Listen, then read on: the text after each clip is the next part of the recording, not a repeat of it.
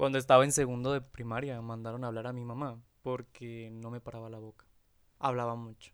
Y que ya me habían tenido que recorrer por todo el salón. Y sí me acuerdo que sí, o sea, que todos los días me cambiaba con alguien más.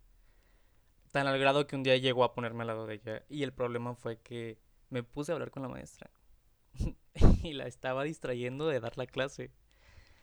Y ese ha sido mi problema. No me gusta quedarme callado. Me gusta siempre hablar, participar y hacer algo. Hacer que se note la, como el cambio, ¿no? Entonces, me gusta hablar de las cosas que me gustan, de lo que me disgusta, cuando no quiero algo, cuando sí quiero algo, de lo que está pasando, de cualquier tema, es, es interesante. Sobre todo porque te das cuenta que cada persona es un universo que vive su propia realidad. Porque no todos estamos en la sintonía y, y los que están en la sintonía están dentro de una sola órbita. Porque el mundo es de los radicales.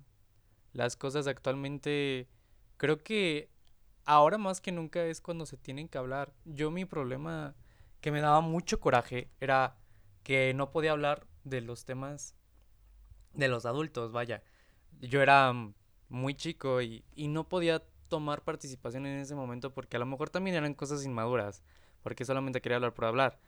Pero conforme vas creciendo, te das cuenta que es súper importante la comunicación y el saber qué están pensando las demás personas, sobre todo las personas que están haciendo que sucedan las cosas. Porque llega el momento en lo que lo ves en noticias o te enteras por conocidos y es solamente más fácil juzgar y hablar del tema que desconoces. El ser humano le teme a lo desconocido y cuando llega algo nuevo a nuestra vida, pues es más fácil juzgarlo. Y es algo con lo que se topan muchas veces en provincia, en México, em, porque sí se denota mucho la diferencia entre ciudad y provincia. Y aún estamos desde otro punto de vista luchando y tratando de transformar aspectos porque es un país en desarrollo y sí, sí estamos en desarrollo, pero ¿cómo esperamos crecer o cambiar si no lo hablamos? Si no haces nada por un cambio. Así como estas y otras cosas, vamos a hablar de muchos temas. Así que no voy a asegurar o a decirles que se trata de algo específico, porque vamos a hablar de muchos temas. Voy a invitar a unas personas para que vengan y que sea más ameno, que sea más una conversación. Va a haber algunos donde voy a hablar solo.